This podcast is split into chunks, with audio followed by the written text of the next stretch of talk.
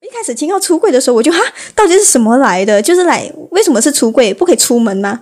不可以出房子吗？不可以出房间吗？就为什么偏偏是出柜？你有没有好奇过这个事情？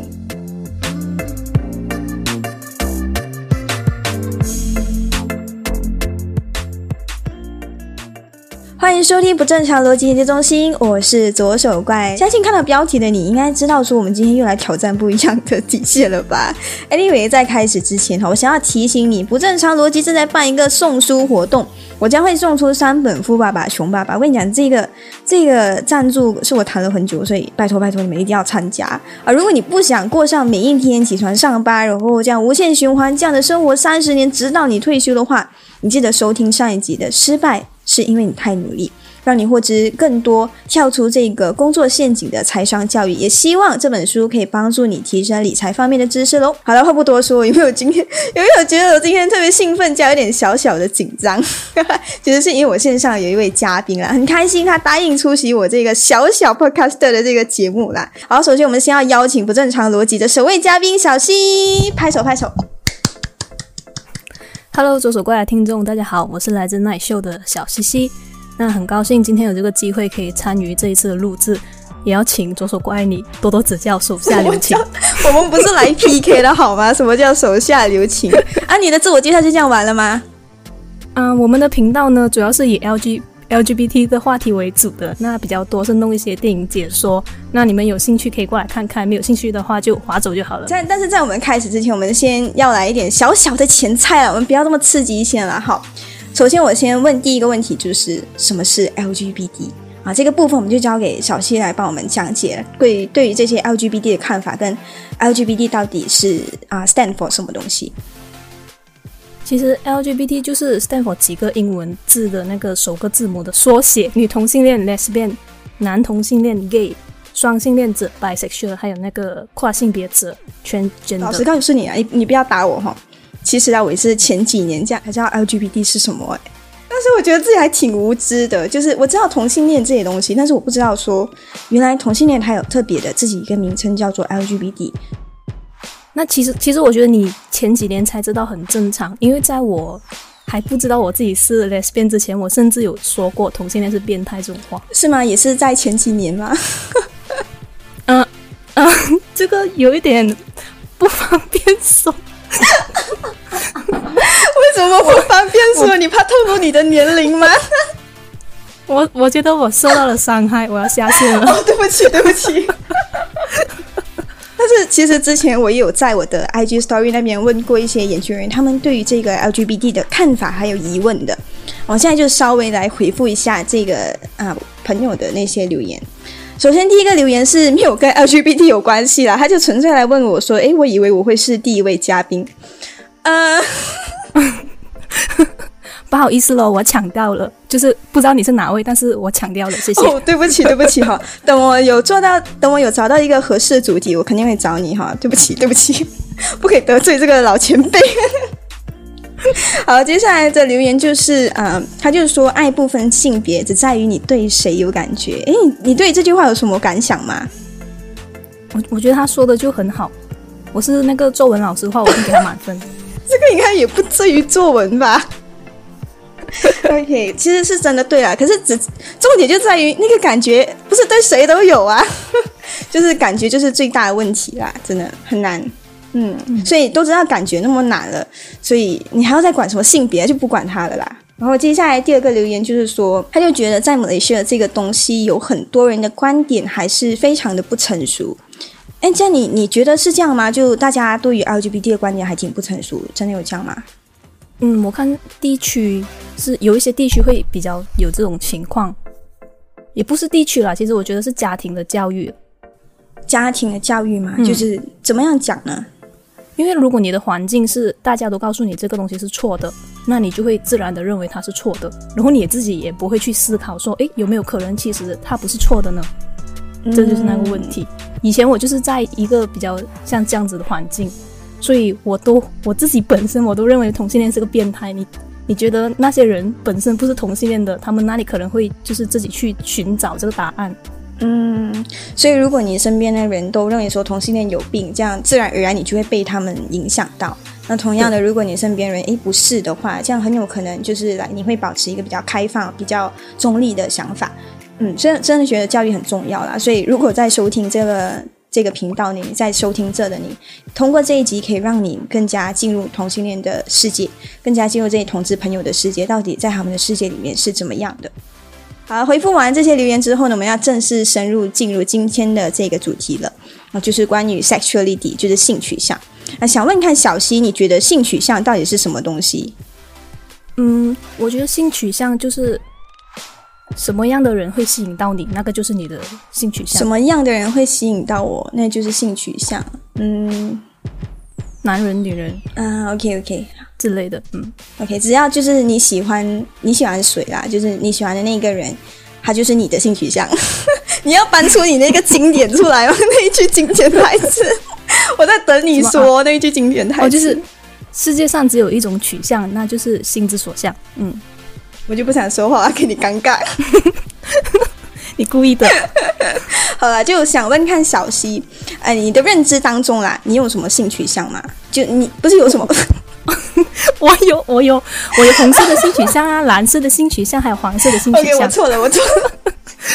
口误，口误！你认知当中，你认为有什么性取向？就是对，不要跟我讲颜色，你跟我这样子说性取向。其实，其实我觉得，当一个人来到这个世界的时候，在他的本能的认知里面是不会有性取向这个东西，因为对他来说，喜欢就是喜欢，他不会想到有什么不同。但是目前我活到二十多岁，在我现在的认知中，就是性取向就是不止只有同性恋、异性恋、双性恋样子。嗯，这样还有什么？就还有很多等你来说。你这么快就把我挖坑了吗？但是，对了，对了，就是像他讲的那样，就今天我们的研究报告呢，就是特地来告诉你说，其实我们认知当中也不只有普遍那三种，就啊同同性恋、异性恋跟双性恋吧，其实还有很多种。也希望可以透过今天这个分享呢，可以带你去探索一下你可能所不知道的一些性取向。首先，第一个呢就是异性恋。异性恋相信应该不用太多的解释吧，就是男生喜欢女生，女生喜欢男生，这就叫做异性恋啦。然后接下来就是同性恋，同性恋就男生喜欢男生，女生喜欢女生，这样是这样解释吗？嗯，呃，比如好像来 lesbian 啊 gay 啊，他们就属于是同性恋群体的啊。但是我没有记错的话，我好像有在你们的频道上面有看过你们一个影片分享说啊，其实，在 lesbian 的群体当中里面，他们还是有分的比较详细，比如好像什么 P 呀、T 呀、H 之类的，对吗？嗯，其实是没有什么必要的这个标签。多余的，为什么你会这样讲呢？为什么你觉得这是一个标，这个标签是多余的呢？因为每个人的性格都不一样，你不能只是把这三个标签套在每一个人的身上。嗯，所以你会觉得说这标签不够多元化，就是来，就是大家好像硬硬给自己套一个名义这样，然后就就是。可能那些不不太了解的人会把它变成一个框架，框住自己。嗯，OK，首先我们还是先要了解到底什么什么是 P，什么是 T，什么是 H。可能一些听众不了解这是什么东西。那 P 就是指那些看上去打扮都很，就是看上去打扮与一般的女性无异的，就是很子女。我我们是这样，我们很我们圈内很常讲子女，子女你懂是什么吧？嗯，就是异性恋，异性恋啊。OK OK，对对对，就是他们 P 的打扮就是。和子女是一样的，看上去就是一般女生的打打扮，长头发，然后很女性女性化这样子。哈，这样的话，你们就是通常那些同性恋对象怎么样打个这些皮呢？就来很难分辨出来啊。嗯，我也不懂，你也不懂，怎么办？我们还是要换嘉宾好了。可能他喜欢上了就就上啊，就不管对方是不是啊，反正就喜欢就上啊。今天我们这一句话已经要变成我们这一集的这个口头禅，喜欢就上啦，还有不知道上哪里，反正就是上啦。那那 T 就是指那些打扮比较中性或者说比较男性的女生，比较男性化的女生，就比较短发帅、短发帅气那一种，比较帅。OK OK。然后 H 就是像我这样啊，不伦不类、不男不女，干嘛你不 man 也不娘的。所以所以你把自己归类为 H 嘛？啊，对的，啊，就这么为什么讲讲你会把自己归类为黑靴？就除了你的打扮之外，因为我觉得我自己不够 man，但是我又不够女生，然后根据现有的标签，也就只能这样分类了，就方便大家认识我。OK，就是属于那种比较中性的。嗯嗯，OK，好，这样对于你来说，你觉得在找另外另外一半的时候会不会比较困难？还是没有？还是没有？你就桃花朵朵开？不是我，我觉得你要找到真正就是那种灵魂伴侣，每个人都是很困难的吧？嗯嗯嗯，对对，嗯，这相信不懂不管不懂吧？这相信不管是同性恋还是异性恋，应该要找灵魂伴侣，本来就是一件可能对这一生可能只遇到一次到两次这样的事情。但也不要说灵魂伴侣啦，不是说你觉得你身为黑学这个身份，你在。找呃对象，或者是别人会会不会说，哎，听你是黑圈就跑了这样的感觉？嗯，因为我没有在找对象，但是但是但是我可以分享一些其他人找对象的经历，就是呃我的朋友不是，干嘛你先笑？我有个朋友心虚，没有啦，就是我有个朋友，他们就是因为有些人会嫌你不够 man，有些人会又会嫌你不够女生，嗯。然后你就很尴尬，卡在中间，这个是这个是 Hash 会遇到的问题了。嗯，就有点暧昧，这样也不懂自己，这样会不会有一点自自我迷失的感觉？来，还好啊，就是你喜欢就喜欢，不喜欢你就下一位啊。OK OK，Thank you next。OK，这样其实这样的想法很好了，反正你就做自己就对了，你不要管别人这样想，也不需要给自己贴什么标签啦，这只是让别人。更加了解，就是可能让别人第一步了解。可能你去相亲的时候，你可能稍微提一下，这样让人家有一个第一印象，这样而已。然后至至于你是什么样的人，至于你是什么类型的人，就慢慢的到认识了哈，你自然慢慢就会认识你是什么样。因为会不会有一些情况，可能外表看似好像比较男性化，就是所谓的 T，但是心里他内心会比较像偏向女女生啊，比较小女孩这样的情况。我没有记错，好像有分什么铁 T 还是什么娘 T 这样的东西吧？哦，那个那个太多了，那个分类真的是太多了，我都不想说了。但但是就是有蛮多这样子的，就是超多的。他们看见蟑螂也是会尖叫，就很正常，就跟男生也会哭是一样的道理。嗯嗯嗯，对对对。所以就是说，我们不需要再为他们可能外表的打扮还是什么，对他们有各种期待来。哇，他他打扮的那么帅气，肯定是很 man 的人，肯定是来会保护你的人，还是什么之类的。其实可能他一撒娇你就受不了了。一撒娇你就算了，我好像找错人了。有啊，不好意思啊，不是这样讲啊。反正就是就是你们在找对象的时候，千万不要觉得说哦，他外表可能打扮比较男性化，你就肯定说对他有一种期待哦，他一定要很爷们，他一定要是那种很 man 的人。其实并不是这样，这样对他们来说，这种期待是很不公平的吧？嗯，啊，这可能只是对于他们来说，只是他们对打扮的一种 taste 的那种感觉而已啦。对的，嗯，然后。接下来就是要讨论关于双性恋。双性恋就是简单来讲就是男女通吃啦。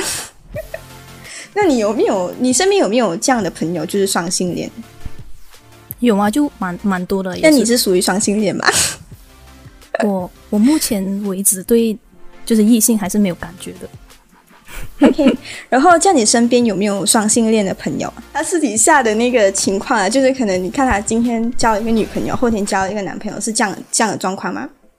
没有，没有那么夸张吧？就就都挺正常，在交往，就是一段恋情结束才另另一段恋情开始这样子。这样对于他们来讲，他们会不会好像有一点点遭受到歧视的感觉？因为来好像在啊异性恋圈子，他们又好像来诶。都可以，然后到同性恋圈子也好像又都可以，然后会被来有很很 extreme 的人就会觉得说，哎，他们好像有点属于背叛者那种感觉。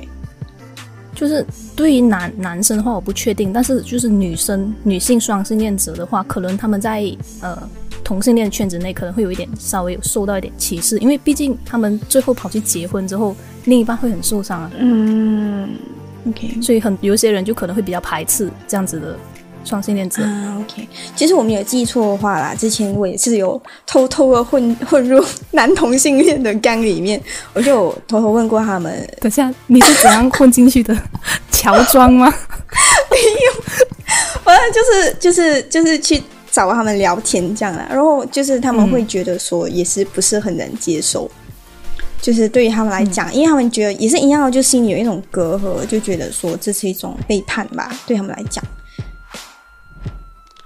所以现在感觉双性恋会比同性恋还要遭受更多的歧视的感觉。完蛋了！我才下一句，我才要接，感觉好像我是这种人。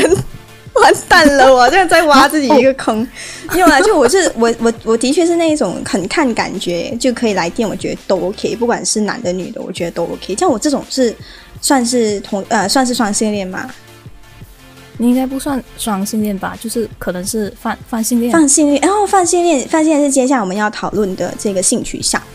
OK，泛性恋其实是如果说双性恋是男女通吃的话，那么泛性恋应该是不止男女通吃，是不管不男不女还是不女不男，反正 反正只要是人，只要 只要可以来电，其实都 OK 啦。那你身边有没有泛性恋的朋友？除了我，我应该算是网友。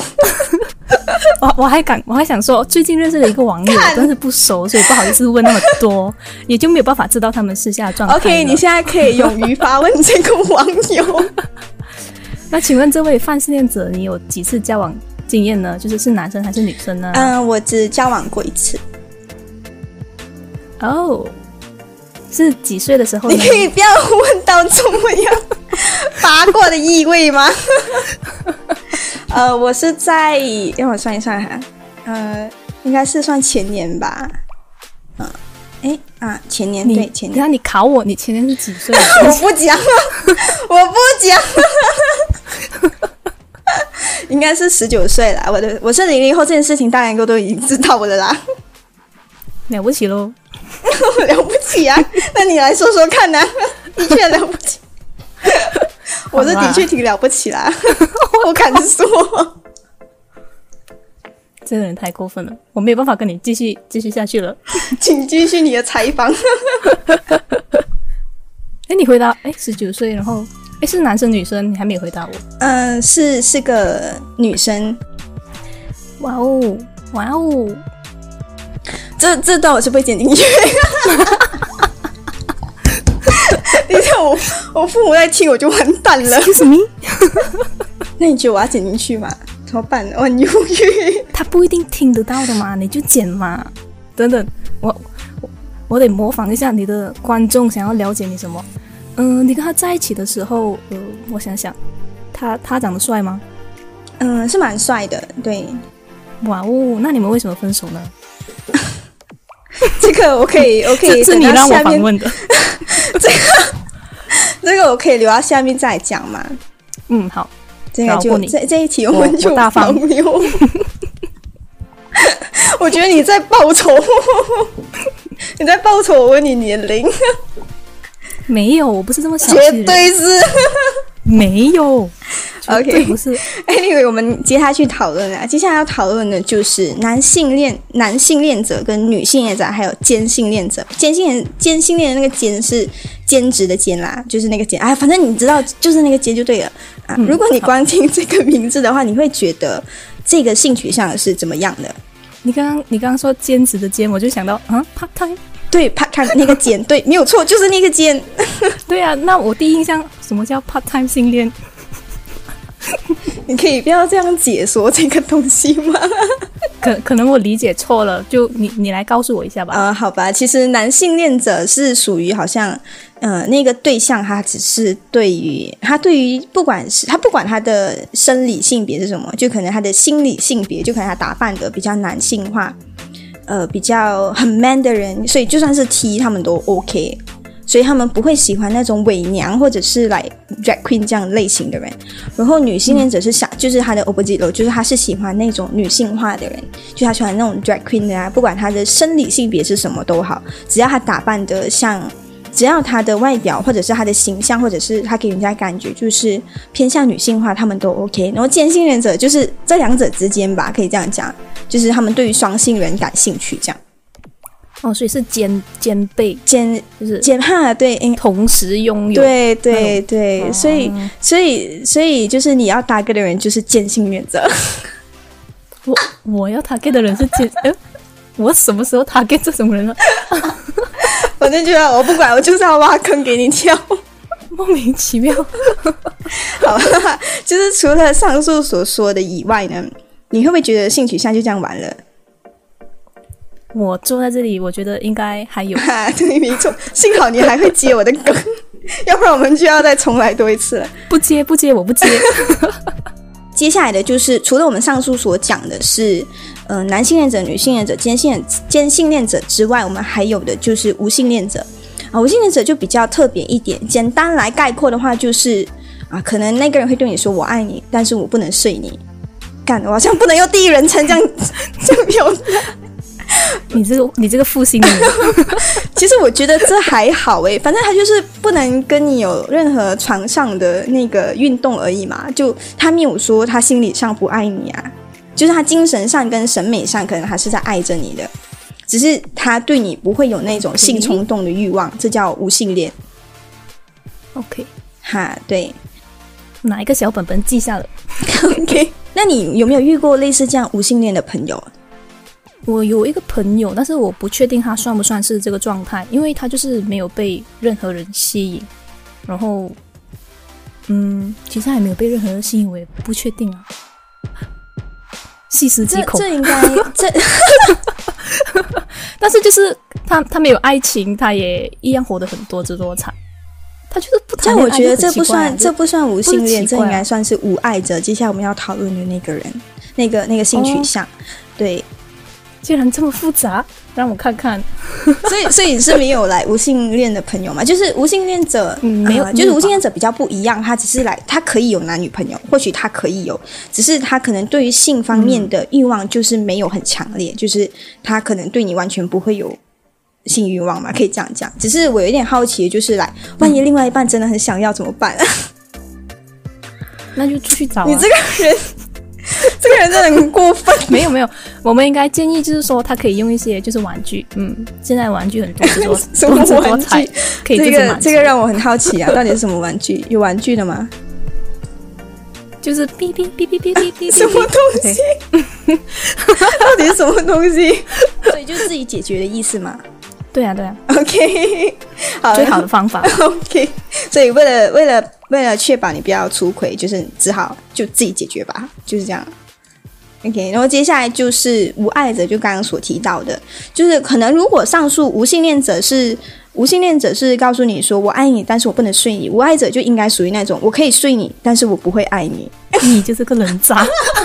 那我们也不可以这样讲啊，可能对于他们来讲，这不是他们自己天生要的，对。但是也也可以说，无性恋者也是可以属于那种，呃，没有爱也没有性，但是无爱者是绝对是没有爱的那一种。嗯，对他就是很难去爱上一个人的感觉，但是对于他们来讲，不是他们要的。对，然后你刚刚说的那个例子，就是是怎么样呢？我我不确定诶，他应该不会听吧？嗯，他应该不会，就是就是就是没看过他喜欢过任何人。嗯，嗯，其实我也是曾经怀疑过自己是无爱者啦，就是跟你刚刚讲的状态很像。然后为什么会突然有爱了呢？难道是寂寞了吗？也不是说寂寞啦，就是刚好，呃，就是有心动的感觉了，我就就蛮感激他的出现了，让我认识到我自己说，哦，我真的不是无爱者，OK，这样的感觉，嗯。但是也发现说，就是我的确在这之前是也没有在这之前啊，在这之后我也是很比较，就是我一向还是属于那种比较难喜欢上别人的人，比较难爱上别人的人，所以在维持一段感情的时候，我也不能维持的太久，这也是为什么我们会分手的原因。怎么样讲？虽然我不可以讲我自己可怜啦，但是其实本质上我是蛮期待，就是我可以有一种来那种跟别人一样有那种心动感觉，就是我也很，我也就是我会很期待说有那种浪漫的情节出现，但是在我的身上是真的很难。就比别人少了一种体验，对我来说是这样啦。然后其实我也不懂什么原因，就是就是自然而然，这是一个很自然的状态。就是在一起久了，就我感觉上啦，我现在预测到了我的极限啦，是差不多一年吧。就是一年之后，我就就是可以就可以开始找另一另一位了。没有，没有，没有。我在我在他之后，我就没有没有没有任何比之前更没有任何欲望了。就我不想再祸害别人。可能你可能就是我身边第一个无爱者。嗯，可以这样讲吧，有点可怜。我又是泛性恋者，又是无爱者，但是我不会认为说自己是无性无性恋者，是因为我对性还挺中立的。对你就是无爱者，就是我可以睡你，但我不会爱你。嗯，我已经学到了。干，可以不要？我好像不可以拿这个做例子哈，完蛋了，完蛋了！不行不行，这段我绝对要剪掉。反正反正我就是对性挺中立啦，我不至于到无性恋者，应该啦，应该啦哈，我不至于到无性恋者啦，我也不会说很抗拒还是什么，只是怎么样讲，还是要有一定的感情基础再讲吧。而且我觉得性爱对一段感情有时候是还扮演着蛮重要的角色的，因为它是需要两个恋人之间的默契，还有最重要的是有那个坦诚的勇气。哎呀，反正大家都是成年人啦，你们要对自己的行为负责就好。这是我对于偷偷塞入一些性教育的部分。那么小新，你真的觉得无爱者那么渣吗？你小心说话，我分分钟就无爱者哦。我我我我我也不算渣啦，就是因为如果他们就是他们是天生这样子，不就是而非个人的选择嘛，所以就嗯，他会找到适合他的。嗯，OK。默默的收到了你的祝福，谢谢。收回来。不过我觉得，就是因为我是无爱者，所以只要我有爱人的能力，不管是对谁哦，我都觉得都 OK。这也可以解释为什么我觉得我是泛性恋者的原因吧。就我接受范围很大，就是只要是我喜欢的人，我觉得其他都没有关系。嗯，你就不用再辩解了，可以了。下下一个，下一个主题，我就是不渣。好好好，接下来下一个主题呢，就是比较比较有趣的，叫做性单恋啊。有没有听过性单恋这个东西？我我没有，你解释一下，搞不好我懂。嗯，就是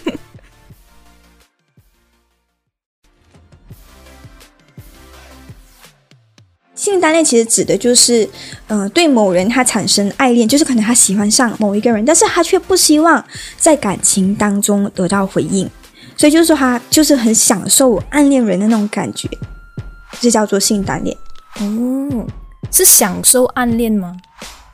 就哈对，而且有一些性单恋，他们是可以接受恋爱关系，有一些是绝对不能的，就是他接受不了，就看到那个可能他喜欢对象稍微给他一点回应，他就马上撤腿就跑了，举起腿他就跑了，类似这样的情况。你身边有没有这样的朋友出现？嗯。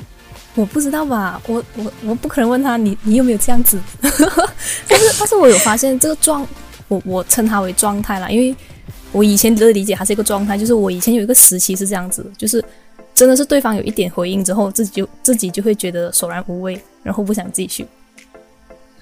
我觉得你这个纯粹就是怂啦，你就是怂啦，是吗？没用啦，好好对不起对不起，新单恋的朋友对不起，我错了。好吧，反正其实之前除了你之外啦，就是我我也是有一个朋友，他就是这样。当时我也是有一点不理解，我也不我也不知道这世界上有性单恋的性单恋的这个性取向。而我们当时候的我身边朋友也是不是很能理解为什么他会有这样的反应，就是他就很不想要他他私底下跟我们聊起那个暗恋对象的时候，真是风风火火的，聊到哇，真的让你让你觉得说哦，他暗恋的对象就是他的全世界这样。但是当他暗恋的对象开始给他有点反应，就是来我们要为他开心的时候，他就他就开始慌了，他就觉得说不可以，事情不可以这样，就类似这样的感觉，就他适应不来，然后甚至是有一种就马上认怂认怂的那种感觉。哦，可是可是我想到另外一个方式去解解释，就是说他可能是一个抖 M，他他在情感上 他想要被虐，你知道。啊，所以所以你那说之前就是个抖 M 吗？呃呃，什么？我说了什么？选择性失忆，我忘了。这个我我决定剪下去。过分了，过分了。对了，就其实我了解了这个性取向之后，我才发现说，哎，原来不是他的问题，这只是他的一个性取向，就是他很享受暗恋的感觉，就算私底下很疯狂的喜欢那个对象都好，然后但是他就是喜欢这个。那种暧昧的阶段对他来讲是这样，但是我其实有有时候我就在猜想，因为我每次很喜欢就是分析一个人，在心里默默的分析啦，就我会觉得说，我不知道他是不是出于一种自我保护的心态，就是可能他太过喜欢那个人了，然后所以他就很害怕失去，唯一不会失去的方法就是不要开始，从来没有得到，对，不要开始，然后所以就是可能出于一个自我保护的心态，或者是真的太喜欢这个人了。所以就是决定，就是可能就讲对方给他一点反应，他就开始害怕了。这也有可能是一个原因啦。但是其实性单恋本，或者是其实可能性单恋本身就是这样了，它就是一个性取向了。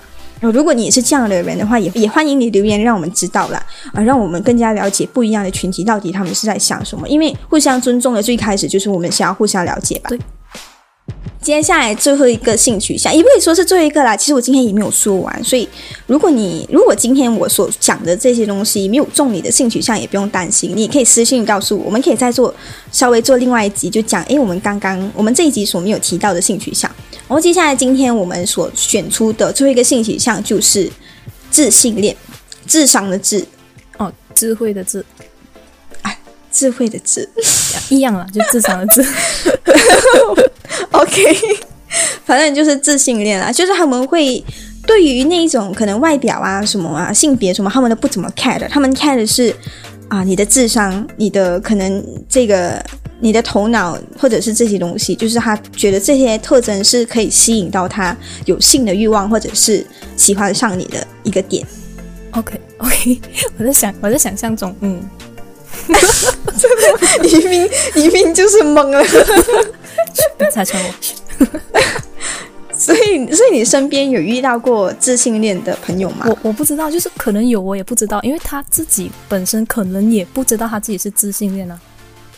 嗯嗯，但是我觉得挺正常的啊，自信恋就是会喜欢智商高的。对啊，对啊，就我现在我现在想象中想象中，就是如果一个智商很高的人，你你正常对他都会有一点，不是说喜欢，但是你会觉得他好厉害对，嗯，就会可能佩服啊之类的。所以所以你也会这样吗？就是来对智商高的人，你会被他们吸引，还是什么？我我我会觉得他们厉害，然后想跟他们交朋友，但是我可能不会想他们当我另一半，因为他们太聪明了，嗯，我害怕我被算计，谁要算计你呀、真不是那种。算计，是另外一种算计，就是欺负你的那种感觉。嗯，但是我觉得他的那个自信恋的情况可能比较跟我们不一样，我们可能就是来哦，好佩服哦，就是会我们是欣赏，单纯的那种崇拜，对，然后对他们来讲，可能自信恋是比较啊、不一样的，他们是会有他那种他们是看到之后会撕了，就是说 可以剪吗？这个我不剪，什么叫会死？这是什么东西？所以基本上我们说到这里，大部分我们已经嗯说完了，嗯那个性取向，我们今天所要谈的那些性取向，我们都已经说完了。那说完了之后，你会不会觉得好像刷新了你的认知，还是什么？就就完全刷新了，就是请多分享一下这些知识，这些这些 让我知识是平时的脑袋可以装一点有用的东西。你听，你听不正常逻辑的每一集都可以让你的脑袋装很多东西，请你无限循环，谢谢。但是但是还是想要说一句，就是说标签只是让你了解自己了，就不要真的把它烙印在自己身上。每个人都是独特的，嗯不要被这些东西局限着自己。嗯，这时候又可以搬出你的那个名言，不要不要再说了，我尴尬。所以所以就是这这，我觉得真的是对的啦。就其实通过上面，我只是希望可以透过上面的这个分享，让你更加认识到你自己。嗯，就是只是一个自我探索的过程而已。可能你今天是无爱者，接下来明天你又变成是别的呢，也说不定啊。所以它只是一个短暂的一个可能你一个状态吗？可以这样讲吧。就好像我之前也认为说我是无爱者啊，到最后才发现哦，原来我是双性恋，到最后发现啊，原来我是泛性恋。反正不是犯贱就好啦。就是就是一个自我探索的状态啦，我也不会认为说我是泛性恋一辈子啊，说不定哪一天我就变成异性恋了，对不对？嗯，所以 OK，说完上述的这个部分呢，我们进入到第二个部分，就是说故事环节。OK，小新，你准备好你的瓜子了吗？我准备准备要入睡了。好吧，不用紧，不用紧，我应该没有到那个陪睡小天使的地步。对不起，你可能不知道什么是陪睡小天使，反正我我不知道，嗯，反正 你是在你是在说我与时代脱节了吗？没有错。过分了哈。没有啦，其实这个陪睡小天使是我们 podcast 界的一个一个很好笑，不是很好笑，对不起前辈，我错了，反正就是一个很可爱的名字，OK。然后今天我就不抢他的头衔了，我们就不做陪睡小天使了啦。啊、但是在说这个故事之前，我先想要问看小溪，就是同志如果公开自己的性取向的话，那叫做什么？嗯，出轨啊，不是啊，呸，出轨出轨，出轨是什么？同志们，我会贴上他的 IG，欢迎你们。对不起，请不要攻击我。好啦好啦，是叫出柜啦，对，柜子的那个柜啦。那么，嗯，在你的理解里面，你觉得出柜是什么意思？出柜就是字面上的意思，意思字面上很恐怖啊！字面上就是打开柜子，从柜子里面出来，从柜子里面走出来。没有啦，我觉得，我觉得柜子其实也可以理解成面具吧，就是一个人戴着面具，然后伪装自己这样。嗯嗯，不知道正不正确，反正是我的理解。嗯，就可能来躲在柜子里面，不要让别人知道，然后打开柜子那一刻就要出柜，然后就。可能自己真实的那一面就露出来，是这样的意思吗？嗯啊，这样其实有跟我接下来说的故事有点小小的联系的。这样你有没有什么啊出柜的经验分享，或者是你的朋友就有什么有趣关于不有趣吧？这应该出柜应该不会有趣吧？有趣应该应该也会有，但是是少数吧。但是就是大部分我知道的都比较凄凄惨，哎，不是不是凄惨，就都比较艰难呐。嗯嗯嗯。可以可以随便毕竟我们那种年代跟你不一样，我们就是比较痛苦一点点嘛，就一点点嘛，也不多。反正我觉得，我觉得你们可以好好的、尽量的猜一下，它到底是什么年代。这个我跟你讲，包定比那些出柜故事还要精彩。过分了，我回去要 P 图 P 到更厉害了。你不要这样子。你可以稍微分享一下，就你可能身边听过一些出柜的故事吗？我先说一个我身边听过的吧，就是来自我的好朋友啊，那，就是他他的出柜过程，就是说大家可能都是心知肚明，但是都没有说清楚，然后很长一段时间，就通过时间去让家人慢慢的接受，这个我觉得，这我觉得很需要很大的勇气，就好好几年的那种时间，然后你要你也要压抑着自己，不能说在他们面前太超过这样子，嗯嗯，他们是属于比较没有那么暴力的方式出柜了。然后家人家人也是比较慢慢的去接受这样子，所以他现在是已经出柜成功了吗？他他现在都跟我一起拍 YouTube 了呀。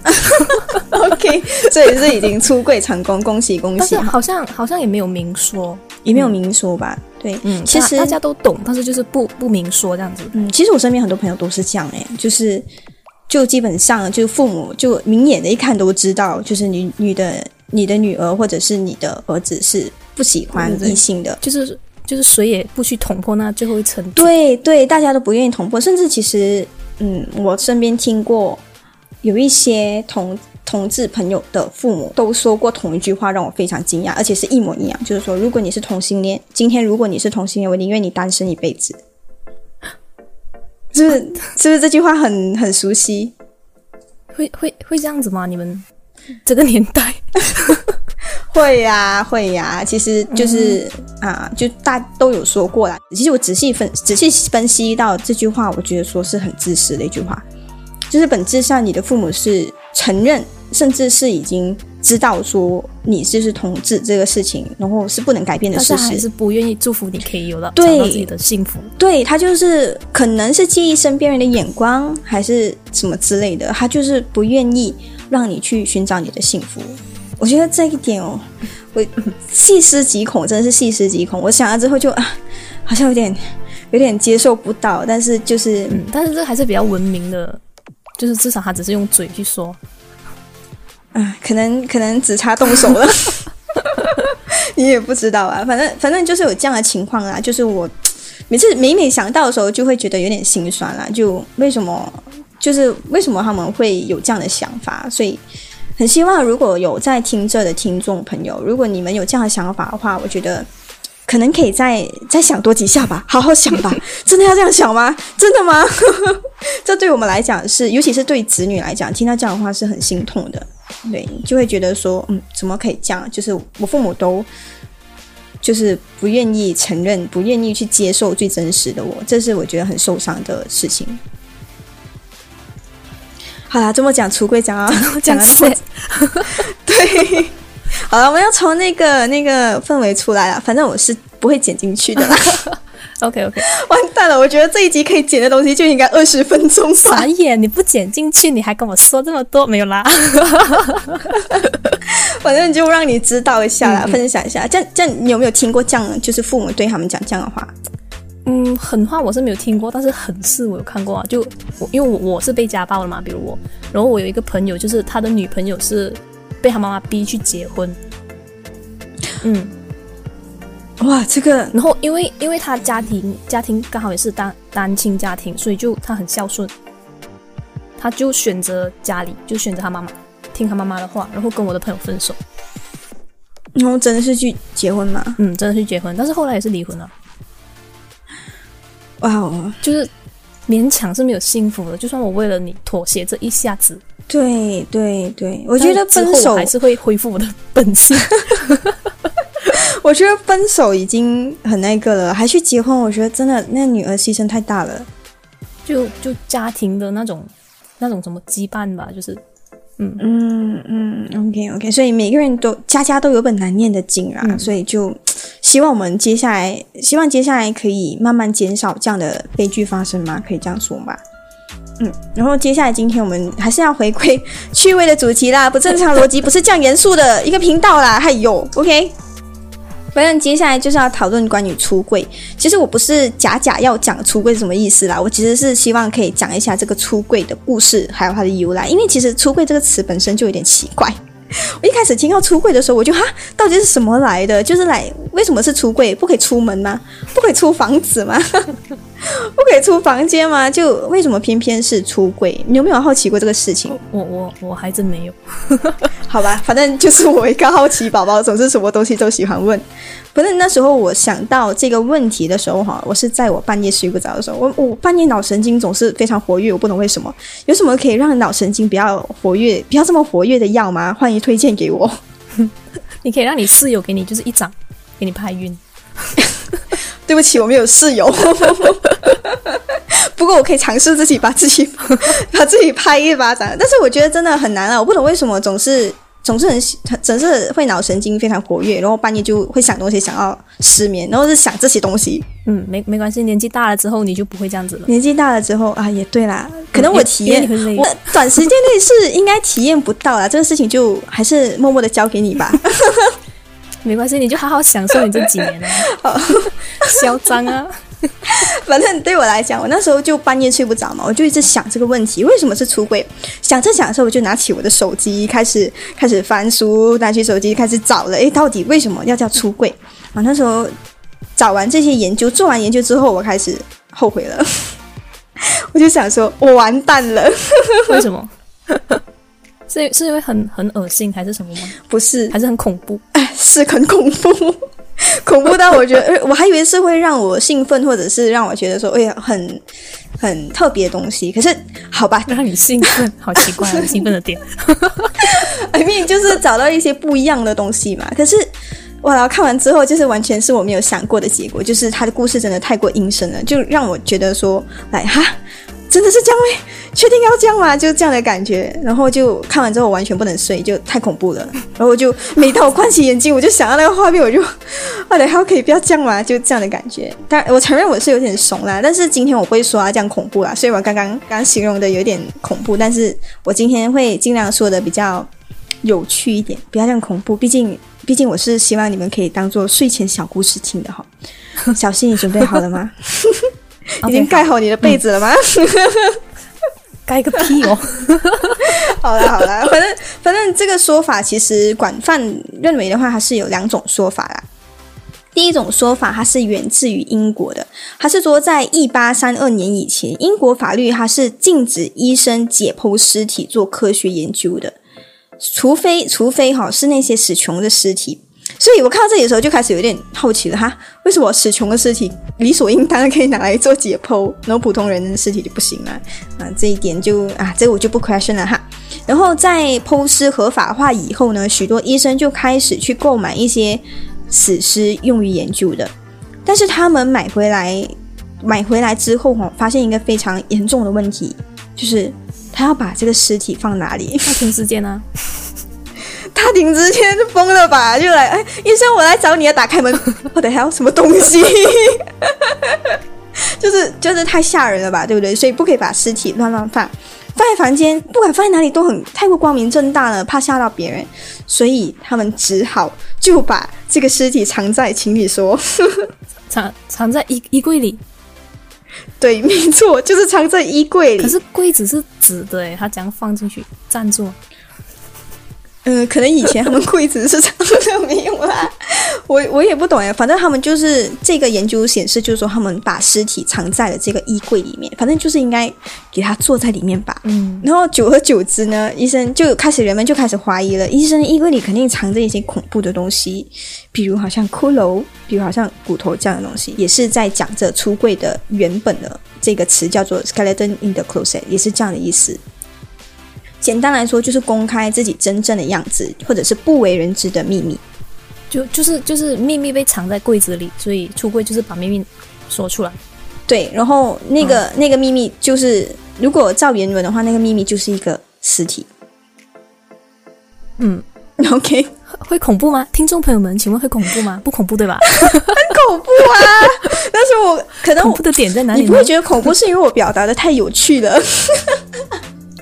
嗯，哦，你间接在夸自己有趣。没有，没有。我那时候看到的时候，就是他没有通，没有经过这些修饰的，他就是一个原原本本的文章，非常冷漠的就写下来，就哦，原来是这个意思。然后接下来还有另外一个说法，还有另外一个传，另外一个说法是一个传说。他就说，在以前传说有人要找一个无忧无虑、真正幸福的人，他们找了很久，找啊找啊找啊，终于找到了这个人。然后她是一个已婚妇女，就是已经结婚的一个妻子，这样。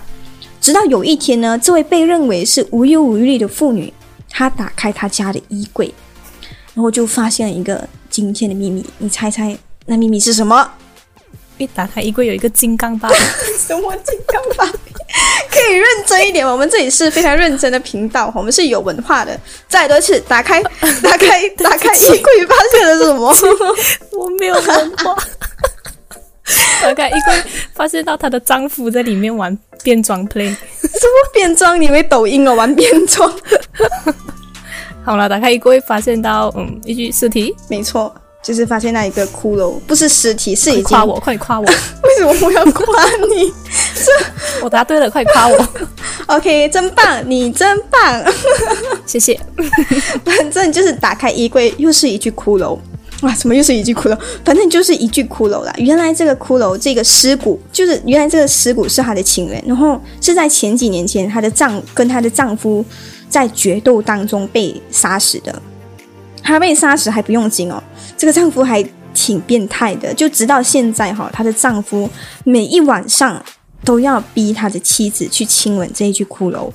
就他他为什么要这样子？他他有快感吗？他看着他的妻子吻那骨头。可能 maybe 有机会可以找到，对不起对不起，我的点关注点不一样，对不起。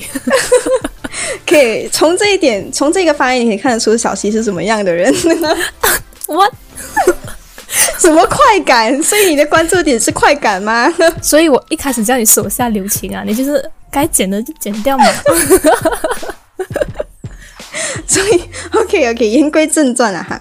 所以对他来讲哈，这个被认为是无忧无虑、真正幸福的人，他其实每天过得都非常痛苦。你想想看，这个情人被杀掉，虽然他去找情人真的很活该啦，但是最后他的情人被杀掉，她丈夫还要每天晚上逼她去亲吻这一具情人的尸骨。对，然后所以他根本就没有像大家口中所说的那种真正无忧无虑的幸福的人。所以在这个故事呢，我们学到一样东西，就是这个世界上真正幸福的人是不存在的。你为什么笑那么开心？奇奇怪怪。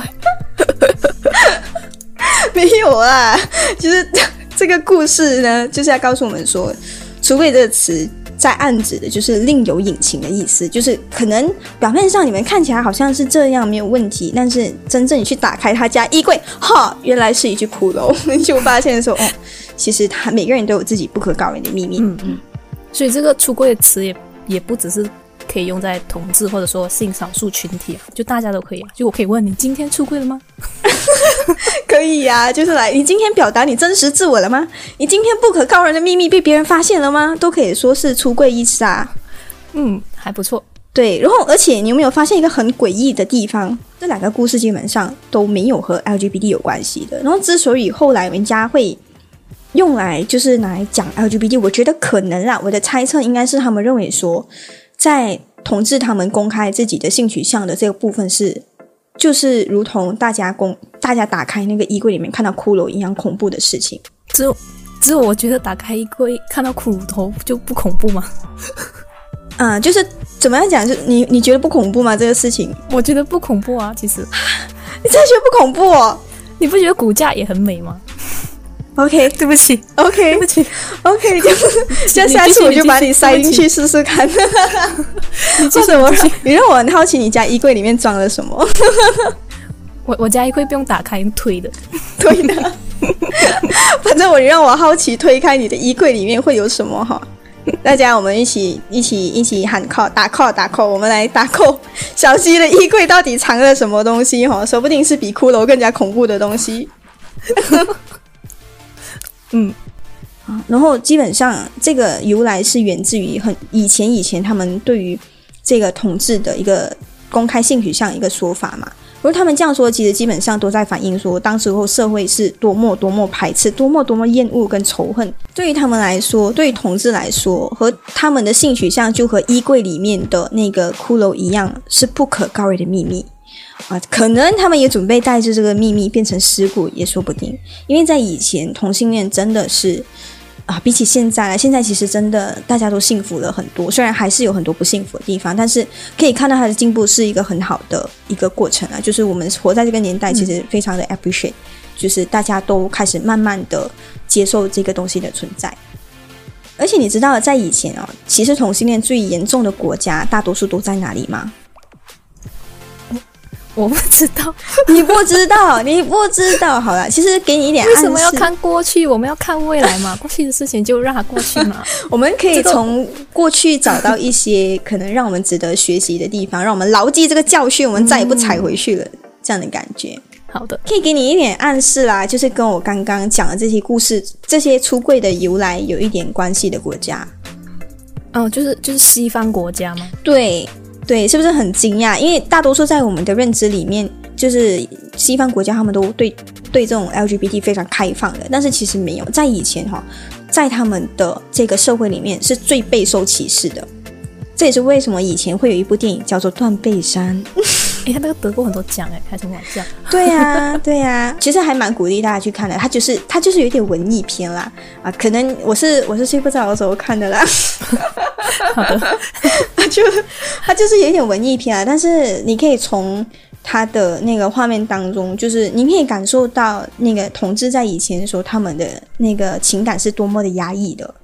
就算画面多么的唯美，私底下他们里面要带出的那种感情、那一种感受是非常沉重的。所以我蛮推荐这部电影的。如果你对于同志电影想要了解同志同志的话，你也这一这一部是一个蛮好的一个电影，但是可能对你们入门来说会有一点困难了，因为它是属于艺术片嘛，就是嗯节奏感很慢，很慢，很慢，很慢这样。OK。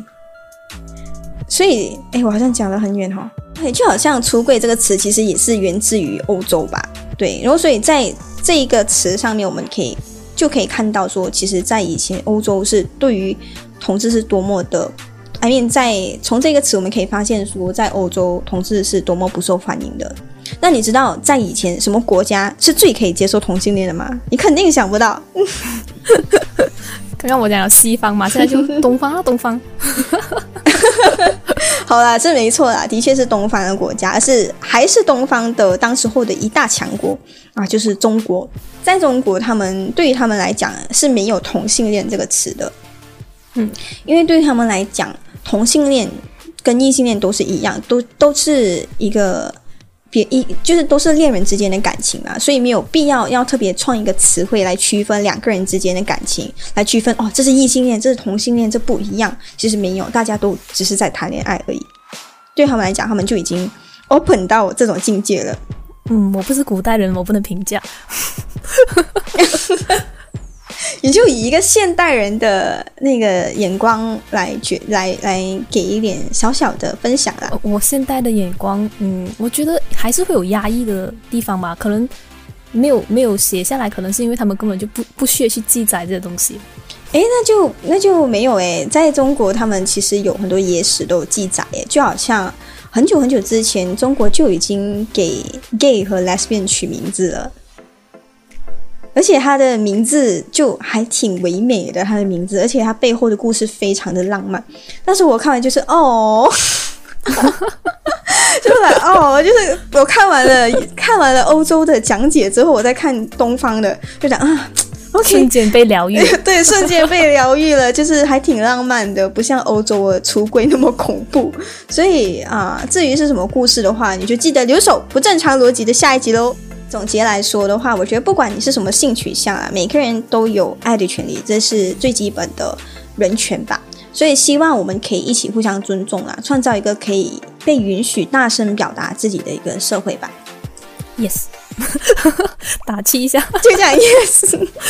你有什么分？听了我这么多分享，你有什么感言想要说吗？你也是我第一个邀请上来的嘉宾耶，可以小小的就是 promote 一下，让下一位嘉宾嗯、呃稍微有一点信心对我。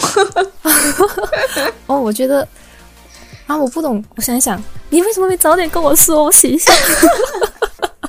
就反正你就什么都可以说，就千万不要说这是我们第二次录制就好。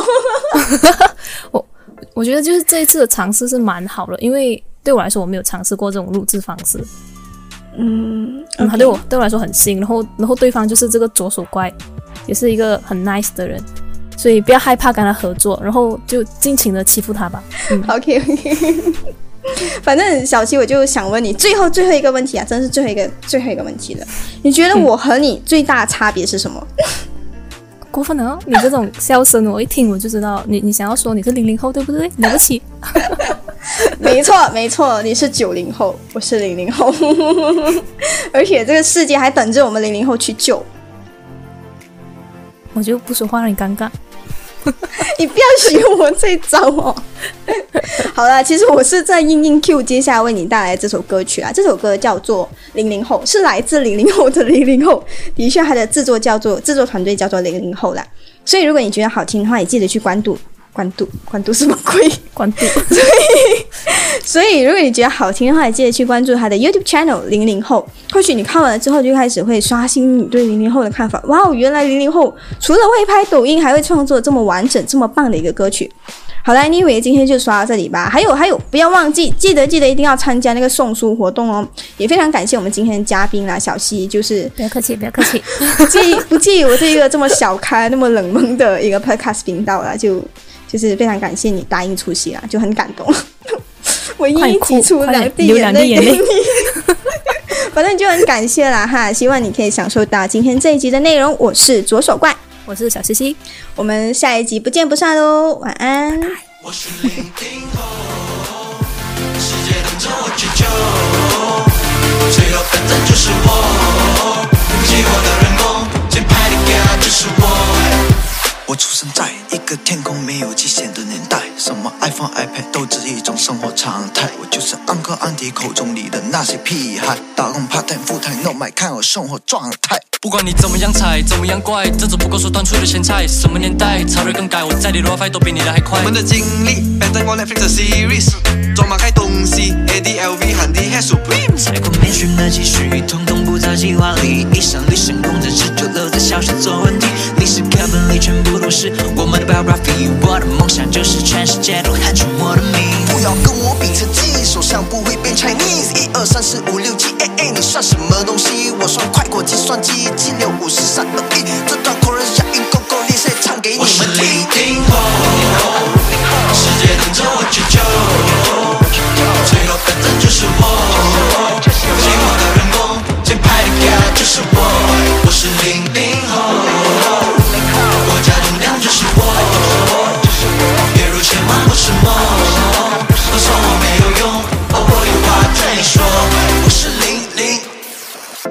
是草莓做工作盐改变世界无所趣味。不管收费收起偏见，我的夜配西北的 word。人人曉嘅前進，然後全世界最定嘅新希望，一條個湯西嘅冚日日 shake，比佢比佢攞哎，。我天天照鏡子悟，發現自己真的帥到是物，然後天天考慮到凡事物，我整個人好到你直接中暑。總有一天，這世界會由我們一定來帶領。有多少零零後已站出來去征服這年齡？我把道理從經肚裡，在左耳朵飛出去。這世界只差一个你，你為什麼還不？